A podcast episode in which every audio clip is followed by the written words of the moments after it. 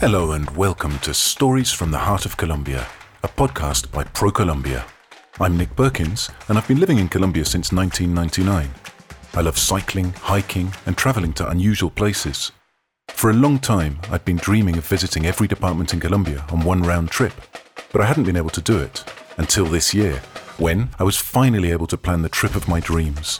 A trip that would take me to each of Colombia's 32 departments, plus its capital, Bogota, to spend a day or two exploring their magical geographies, witnessing their immense biodiversity, and soaking up their majestic vistas, all while enveloping myself in the warmth of their peoples.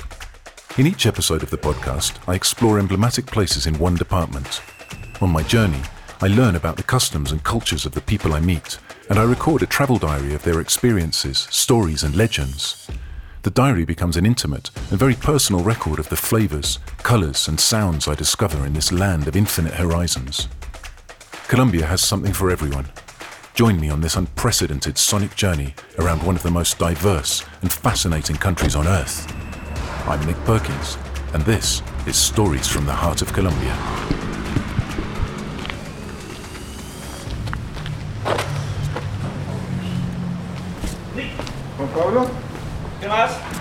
¿Qué tal? Bienvenido, ¿cómo estás? Muchas gracias, bien, Muy bien.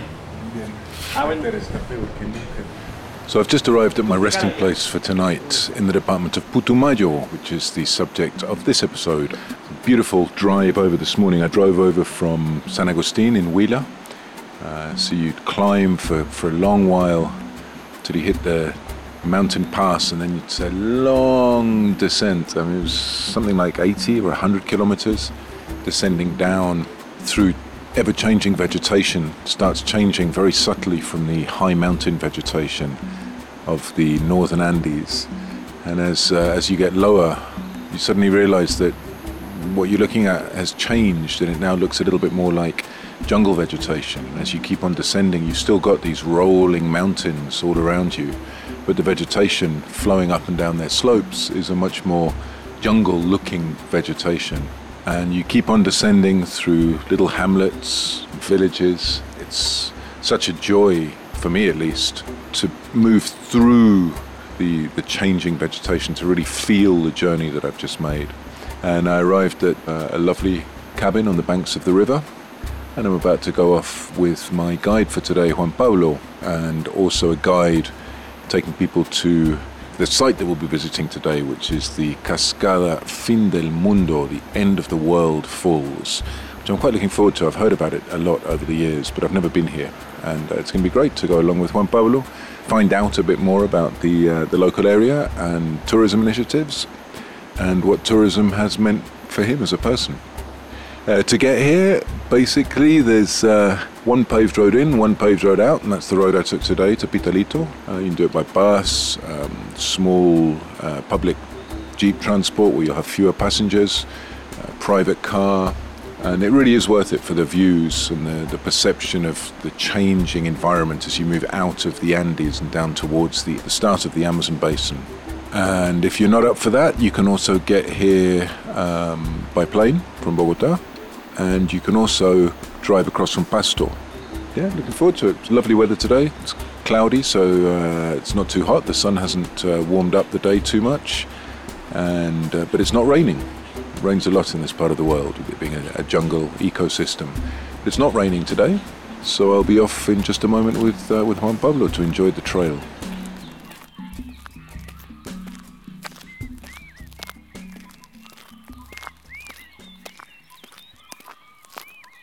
And after walking for a couple of minutes down the road, we get to the local tourist corporation and I meet Jimena, who greets me and welcomes me to the Fin del Mundo trails. Hola, Nit. Bienvenido a la Corporación Turística Fin del Mundo. Jimena tells me a little bit about the tourist corporation, what to expect on the trails, and also mentions that there are cabañas that you can rent along the trails, hostels that are completely ecological, absolutely beautiful.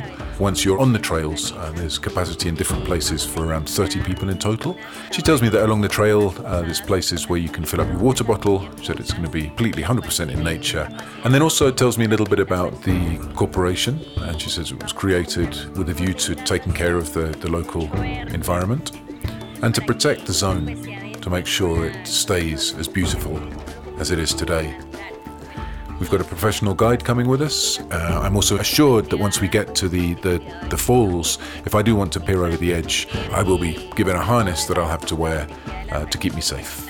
And finally, Jimena tells me that all along the way, there are lots of natural pools that I can take a swim in if I want to, uh, to cool down from the jungle heat.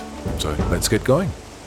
Estas fincas antes fueron dedicadas al cultivo de piña, la ganadería y la extracción de carbón vegetal. That's great. So Juan Pablo's telling me that uh, the area we're walking through now, which is a appears to be a pristine forest, was until very recently just uh, planted with pineapples, and uh, was also used for logging to make uh, charcoal. And uh, a visionary member of the local community, about 20 years ago, started looking at the topic of tourism, especially around the uh, Fin del Mundo Falls, the end of the world falls. And uh, gradually the community came together, Pablo says, and uh, started to look at how they could make tourism a, a sustainable activity that replaced the crops and the logging that they had been doing. So the forest that we're in now has been left to grow for the last 15 years, especially around the end of the world falls. De ocho días de la semana, ¿cuántos días llueve aquí? So let's ask Juan Pablo for his opinion on how often it rains here, because uh, the air is so humid.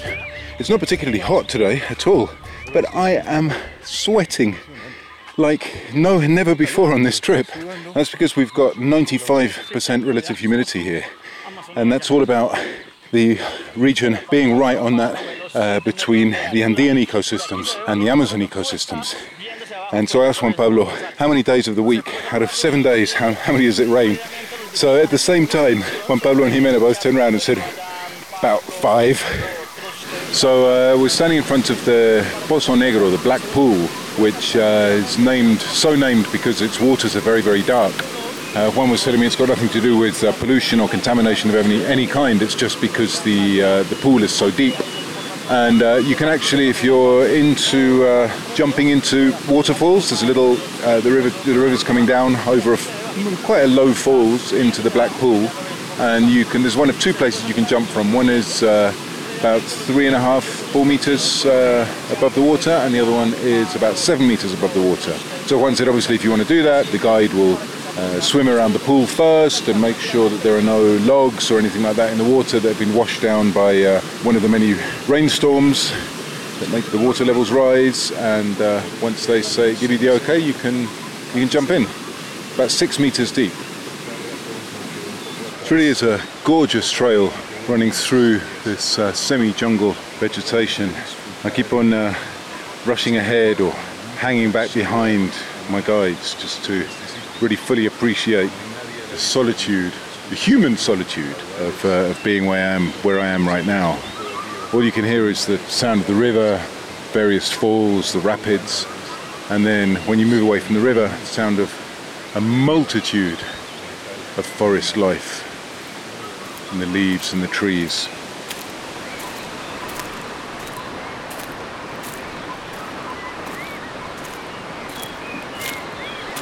So we just reached the end of the world falls, and I can see now why they're called the end of the world falls. The uh, Dantayaco River comes running down through the mountain. You're completely surrounded by trees and jungle and rocks, and then all of a sudden you reach the end. There is no more path. It just falls off the edge of a cliff. You can see Mocoa way over in the distance, the mountains behind Mocoa, and what looks like a really small stream of water, but it's actually quite deep and really fast flowing, really powerful stream of water just going flooding over the top of the falls. So our guide Diego uh, has just brought out some harnesses. He's going to hook me up to a harness, and then once I've got the harness on, I'm going to be allowed to actually go right to the edge of the falls and look out over them. So there we go. I'm going to get harnessed up and uh, just ask what I'm, what, what I'm allowed to do. I'm allowed to record and take photos. Uh, usually they're a little bit more strict with groups of tourists just for safety reasons. Uh, but I'm sure you can ask your guide and they can uh, help you to do that if on the day it's safe enough. Um, so you get harnessed up. There are a couple of uh, uh, lines painted on the rocks. One of the lines indicates where you have to be harnessed up, and the other line indicates from the point at which you have to uh, go belly down and crawl towards the edge for safety reasons. So I asked Diego if we're allowed, to, uh, if people uh, do abseiling of the uh, the falls. He said, yeah, yeah. They don't do it themselves, but there's an external agency, um, and there are anchor points that have been uh, placed at the top of the falls. And yeah, you can come and uh, abseil down the falls if that's your thing.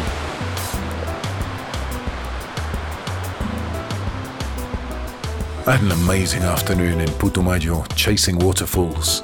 The company was great. We had loads to talk about as we walked the trails between the falls. And of course, the highlight of my afternoon was when I donned a safety harness and crawled right up to the edge of the falls and peered down the root of the water to where it crashed into a pool way, way below me. It really did feel like I was on the edge of the world. Putumayo is part of the Colombian Massif Tourism Region. This department has three different climate zones and hundreds of landscape and activities to discover. This land is home to a meeting between different cultures, and even today it still holds on to this identity through cultural expressions waiting to be known. To learn more about places like Sibundoy Valley, the World's End Waterfall, or the Pawai Natural Reserve, visit colombia.travel.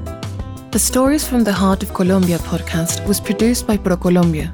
Its contents are protected by the intellectual property laws of the Republic of Colombia and do not reflect the views of the national government, ProColombia, or the other entities that participated in this project. None of these will assume liability for any of the views expressed here.